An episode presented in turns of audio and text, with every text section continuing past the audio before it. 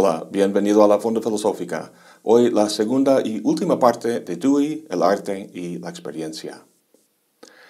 ¿Conoces a alguien que no le gusta la música? No, ¿verdad? Parece ser un gusto casi universal. ¿Conoces a alguien que no le gusta la filosofía? Por supuesto. El canal de Shakira en YouTube tiene más de 31 millones de suscriptores y la Fonda Filosófica solo 182 mil. Que por cierto, no está nada mal. Estoy muy contento con esta banda reducida, pero muy apasionada de suscriptores. Bueno, ¿qué explica esta gran diferencia entre la popularidad de la música y de la filosofía? A ver qué nos dice John Dewey. En el último video vimos que la experiencia es un proceso en el que un organismo pierde equilibrio con el entorno y vuelve a establecerlo. Imagínate un robot que tropezara en su camino y que cayera, y que hiciera los ajustes necesarios para levantarse y establecer nuevamente el equilibrio con su entorno. Ese robot no habría tenido una experiencia, ya que no es un organismo. Lo que el organismo puede hacer que el robot no es sentir. El organismo lleva a cabo sus interacciones con el entorno no de forma robótica o mecánica, sino guiado por una cualidad que siente. Esa cualidad se desarrolla en el ritmo de sus interacciones y su culminación resulta satisfactoria. Ahora, la tesis de Dewey es que toda experiencia humana, sea aprendiendo a andar en bicicleta, preparando algo en la cocina, escuchando una sinfonía incluso leyendo un libro de Hegel, se caracteriza por tener una cualidad estética. Dice que la experiencia de pensar difiere de aquellas experiencias que son reconocidas como estéticas, pero solamente en su materia. La materia de las bellas artes consiste en cualidades. La de la experiencia que lleva a conclusión intelectual son signos o símbolos que no poseen intrínseca cualidad propia, pero que sustituyen a cosas que pueden en otra experiencia ser experimentadas cualitativamente. Continúa diciendo, esta diferencia es enorme. Es una razón por la cual el arte estrictamente intelectual nunca será popular como lo es la música. La música es más popular porque su material es directamente cualitativo, su sonoridad. Uno no tiene que hacer un esfuerzo para disfrutar una cadencia musical. El material del pensamiento, en cambio, es simbólico, es decir, conceptos, los cuales intrínsecamente no tienen una cualidad propia. Bueno, miento un poco. Es que los conceptos en tantos signos forzosamente tienen que tener una cualidad. Por ejemplo, si escribes a mano el concepto o palabra alegría, las letras tienen cierta forma y cierto color de tinta. Es solo que esas cualidades no son intrínsecas al concepto. En vez de tinta blanca, puede escribirse con tinta roja. E incluso puede escribirse con otra forma, es decir, las letras de otro idioma. En alemán, alegría se escribe Freude. Aquí vemos un texto en el que aparece esa palabra, Freude. ¿Reconoces qué es? Si sabes leer el alemán, quizás sí, pero de ahí en fuera necesitarías algo más que el color y la forma, una cualidad adicional. A ver si ahora lo reconoces.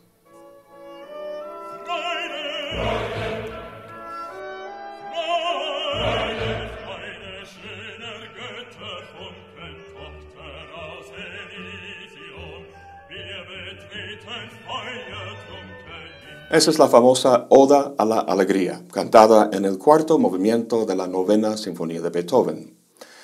La verdad no importa tanto que no entiendas el significado de las palabras, porque el carácter cualitativo en que se expresan, o sea, la sonoridad del canto, lo dice todo.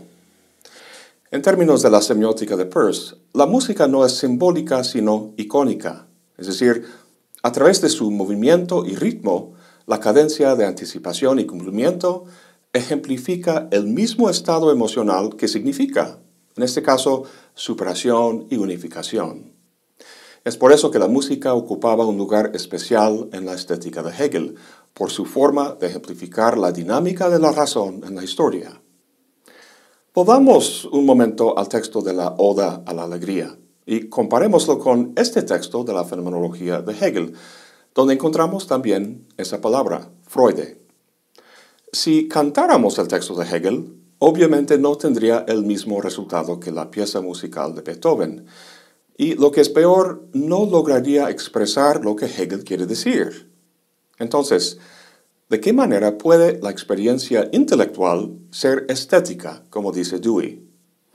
Para responder, acudamos a una expresión artística no musical que utiliza símbolos, la literatura. Al igual que los conceptos del intelectual, los que usa el novelista tampoco tienen cualidades intrínsecas.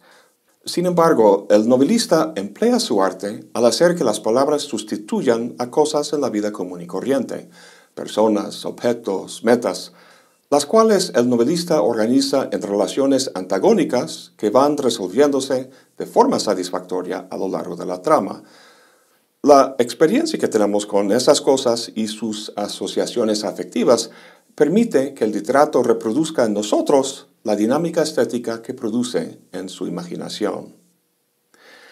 En el caso de los conceptos de Hegel, no sustituyen esencialmente a cosas de la experiencia común, sino que hacen referencia a entes abstractos.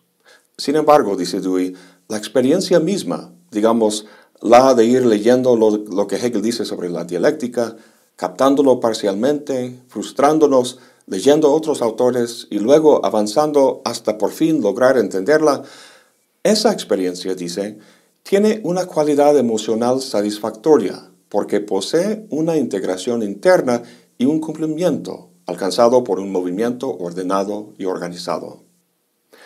Así que la experiencia intelectual tiene una cualidad estética debido a la estructura y la dinámica en la que se lleva a cabo. Más adelantito dice que esa cualidad es un motivo para emprender una investigación intelectual y para hacerla honestamente. Muy importante ese comentario.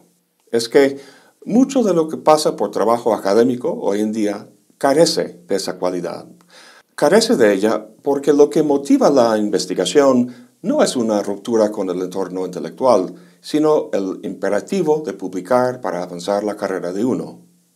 De esta manera, muchos trabajos son cliché, refritos que se realizan de forma mecánica. Y el chiste es que si uno es honesto consigo mismo, se da cuenta de eso, se siente. ¿Qué es lo que se siente?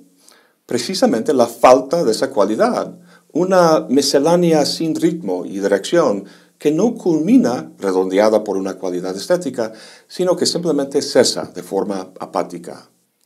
Leer trabajos de este tipo no provoca en uno una experiencia estética, sino muchas veces su contrario, una experiencia anestésica, experiencia que se da no solo en el mundo académico, sino en el mundo humano en general. Hablaremos más de eso más adelante, pero primero quiero hablar de la emoción. En la cita anterior, Dewey dijo que la experiencia intelectual tiene una cualidad emocional satisfactoria. En el último video dijimos que la diferencia entre la experiencia humana y la de un perro es que el humano proyecta emociones en los objetos. Vamos a ver con más detalle lo que dice Dewey sobre este tema. Tendemos a ver emociones como el miedo, la alegría, la tristeza y el enojo como estados simples y bien marcados. Pero Dewey las ve como olas cuya definición es una manifestación temporal de dinámicas más profundas debajo de la superficie, por así decirlo. Dice, las emociones son cualidades cuando son significativas de una experiencia compleja que se mueve y cambia. Digo cuando son significativas, porque de otra manera no son sino estallidos y erupciones de un bebé perturbado.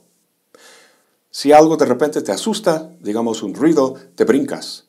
Y si alguien revela información vergonzosa sobre ti delante de otras personas, te ruborizas. Estas reacciones son fisiológicas, mas no emocionales. Dewey dice, para hacerse emocionales deben convertirse en partes incluidas una situación duradera que implica ocuparse en objetos y sus resultados. Es decir, tu susto pasa a ser la emoción de miedo cuando existe un objeto amenazante al cual debes enfrentar o del que debes escapar. Y el rubor provocado por la información revelada por esa persona se convierte en la emoción de vergüenza cuando relacionas algo que hiciste con una reacción desfavorable de otra persona. La emoción es una fuerza sumamente poderosa, tan poderosa de hecho como el petróleo en nuestro mundo globalizado. Estás viendo este video en un dispositivo, lo cual no apareció de forma natural como una manzana creciendo en un árbol, sino por medio de una larga cadena logística que transportó materia prima de diferentes partes del planeta a procesarse y ensamblarse y luego transportarse a la tienda donde la compraste. Un esfuerzo enorme. Lo que el petróleo realiza en el mundo físico, la emoción lo hace aquí en la mente, pero sin el traslado y el montaje. Dice Dewey, la emoción es la fuerza móvil y cimentidora. Selecciona lo congruente y tiñe con su color lo seleccionado dando unidad cualitativa a materiales exteriormente dispares y semejantes. Proporciona, por lo tanto, unidad a las partes variadas de una experiencia. De esta manera, aun cuando no se trate de una experiencia que tiene que ver directamente con el arte, la experiencia tiene un carácter estético. Ya debe estar bastante claro que la experiencia para Dewey no es un mero suceso, no es algo que sufrimos pasivamente. El robot en nuestro ejemplo al principio sí pasa por el mundo de esta manera.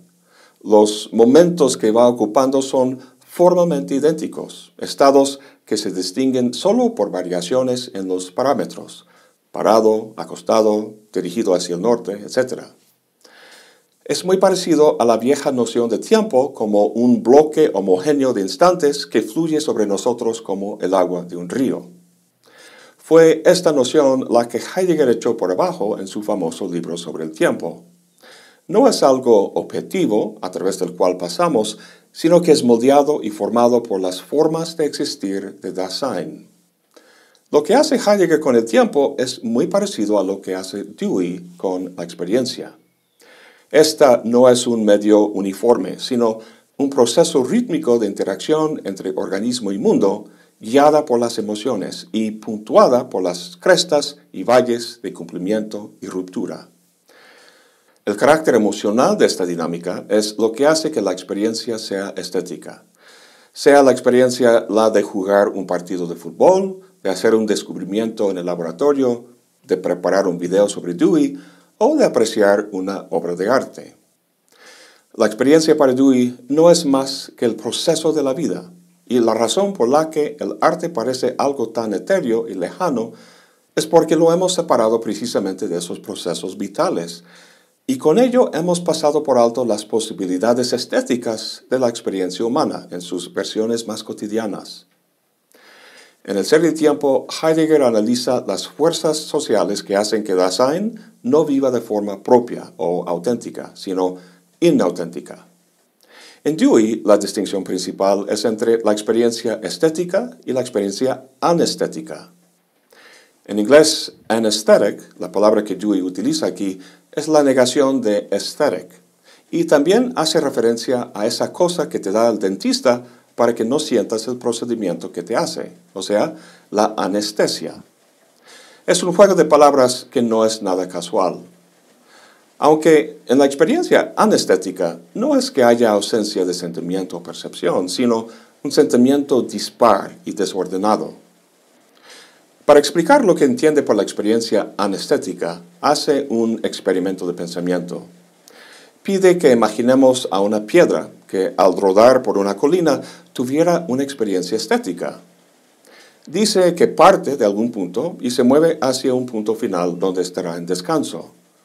Luego dice, agreguemos con la imaginación a esos hechos externos que la piedra mira hacia adelante con el deseo de un resultado final, que se interesa por las cosas que encuentra en su camino, las cuales son condiciones que aceleran o retardan su movimiento en relación a su término que actúa y siente respecto a ellas según les atribuye la propiedad de impulsarla o detenerla, y que al llegar al final relaciona este con todo lo que sucedió antes, como la culminación de un movimiento continuo.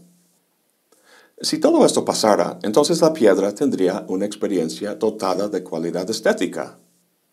Dewey plantea esta historia fantasiosa porque al leerla sabemos muy bien que eso no pasa a una piedra. Su tránsito por la colina es mecánica y aleatoria. Por eso es chocante y sorprendente cuando Dewey pasa a comparar la mayor parte de la experiencia humana con el viaje de la piedra real, un viaje de golpes y brincos mecánicos y aleatorios hasta llegar a su posición final. Por ejemplo, la primera cosa que hago al despertarme en la mañana es darles de comer a mi gato. Al abrir la bolsa de su alimento, suena el teléfono. Es una persona del banco que me ofrece un crédito. Dado que no me gusta ser grosero, platico con él, pero solo a medias, porque el gato está maullando por su comida. Pero cuelgo el teléfono de repente porque oigo el camión de basura pasar y no he sacado la basura. Corriendo a la calle con las bolsas, suena una notificación en mi celular. Ese sonido en particular me recuerda que tengo una reunión en el trabajo a las 9 de la mañana. Así se inicia el día de mucha gente. En un momento dado, lo que está sucediendo no tiene conexión con lo que acaba de pasar y lo que vendrá después. En vez de atender los elementos en nuestro alrededor, seleccionando algunos para relacionarlos en el desarrollo de la experiencia, tendemos a simplemente reaccionar a los estímulos que nos llegan. Como dice Dewey, las cosas suceden, pero ni las incluimos definitivamente ni las excluimos con decisión. Y así nos encontramos a la deriva. Cedemos de acuerdo con la presión externa o nos evadimos y nos resignamos. Hay comienzos y paradas, pero no hay inicios ni conclusiones genuinas. Una cosa reemplaza a otra, pero no la absorbe ni la lleva consigo. Hay experiencia, pero tan laxa e inconstante que no es una experiencia. Claramente, tales experiencias son anestéticas. En el campo de la educación, Dewey es muy famoso porque aplicó su marco pragmatista y sus ideas sobre la experiencia al fenómeno del aprendizaje. El problema que vio en la educación de su época es el mismo que tú seguramente has experimentado. Estás cursando, digamos, una carrera en filosofía, la cual tiene su programa de estudios que dice que tienes que saber una larga lista de temas. Tomas cinco asignaturas al semestre, tienes mucha lectura, te cuesta entender lo que lees y no ves su relación con otras lecturas. Y los trabajos finales se hacen a las carreras. Y a la postre, como digo a menudo a mis alumnos, a los seis meses de haber terminado el curso, habrás olvidado 90% de lo que aprendiste. ¿Cuál es el problema? Pues te falta un timón afectivo. Es que tu estudio no surge a partir de una experiencia de ruptura. La ruptura o la duda es acompañada de una cualidad de sentimiento que tiñe los elementos del entorno intelectual, las ideas o conceptos que requieren ser manipulados o ajustados. En el proceso rítmico de hacer eso, el material de la experiencia sigue su curso hasta llegar a su cumplimiento, lo cual, dado que ha sido teñido emocionalmente, resulta ser una consumación satisfactoria en vez de un mero cese apático. Como vimos antes, el sentir que debe ser motivo para emprender una investigación y hacerla de forma honesta es el mismo que debe formar la base de un proceso de aprendizaje. El enemigo de lo estético, dice Dewey, no son ni lo práctico ni lo intelectual, es lo mediocre, el relajamiento de los fines, la sumisión a la convención en los procedimientos prácticos e intelectuales, abstinencia rígida, sumisión obligada, tirantez de un lado y disipación, incoherencia, insistencia sin objeto del otro, son, en direcciones opuestas, desviaciones de la unidad de la experiencia. Aquí Dewey nos pinta un continuo con dos extremos en los que encontramos variantes de la experiencia anestética. Por un extremo está la laxitud y la pasividad, una homogeneidad de acontecimientos que fluyen uno tras otro sin propósito en su relación. Por el otro extremo es la rigidez mecánica, donde la experiencia es producto de seguir reglas. Artísticamente es la dimensión del cliché, el cliché no deja margen para la interpretación, sino que oprime tus botones emocionales, diciéndote qué sentir como si fueras un robot. Entre estos dos extremos está la experiencia estética, un proceso no homogéneo y laxo, sino estructurado, pero tampoco mecánico y rígido, sino uno que se desarrolla de forma orgánica hacia un fin satisfactorio. Podemos entonces caracterizar la experiencia estética de la siguiente forma. Primero, sus fases se articulan para producir una unidad. Dos, exhibe un carácter determinado, es decir, consta de una cualidad que recorre toda la experiencia. Y tres, la experiencia termina con cierto drama, esa experiencia de decir, ajá, siendo una consumación en vez de un mero cese. La experiencia estética es algo que tiene que lograrse a través de un esfuerzo y su estructura no es duradera, sino frágil. Son muchas las cosas que pueden disiparla. Por ejemplo, la distracción y la interrupción, o sea, llamadas telefónicas, la mercadotecnia, alarmas y notificaciones de Facebook y WhatsApp.